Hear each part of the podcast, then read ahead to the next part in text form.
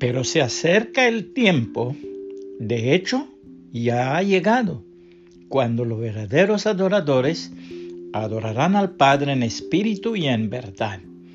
El Padre busca personas que lo adoren de esa manera, pues Dios es espíritu. Por eso, todos los que lo adoran deben hacerlo en espíritu y en verdad. Juan 4, 23 y 24, nueva traducción viviente.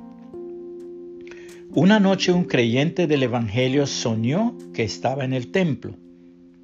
En sus sueños se le apareció el director de la música tocando el piano, pero no oía ninguna de sus notas. El grupo de alabanza y la congregación empezaron a cantar, pero tampoco se escucharon las voces. Entonces el ministro empezó a orar, pero las palabras no salían de sus labios. El creyente le preguntó al ángel la razón por la cual no se escuchaba nada. Este le contestó, no se escucha nada porque no hay nada que escuchar. Esta gente únicamente alaba de labios.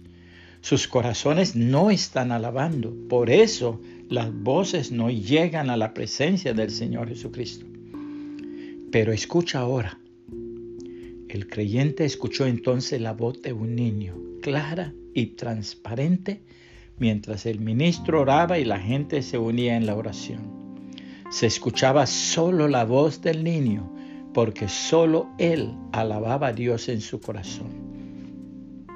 El Señor Jesucristo se quejaba de la siguiente manera. Este pueblo me honra con sus labios, pero su corazón está lejos de mí.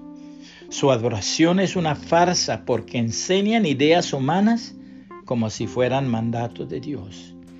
Mateo 15, 8 y 9, nueva traducción viviente. Que el Señor Jesucristo nos ayude a adorarle en espíritu y en verdad. Puede compartir este mensaje y que el Señor Jesucristo le bendiga y le guarde.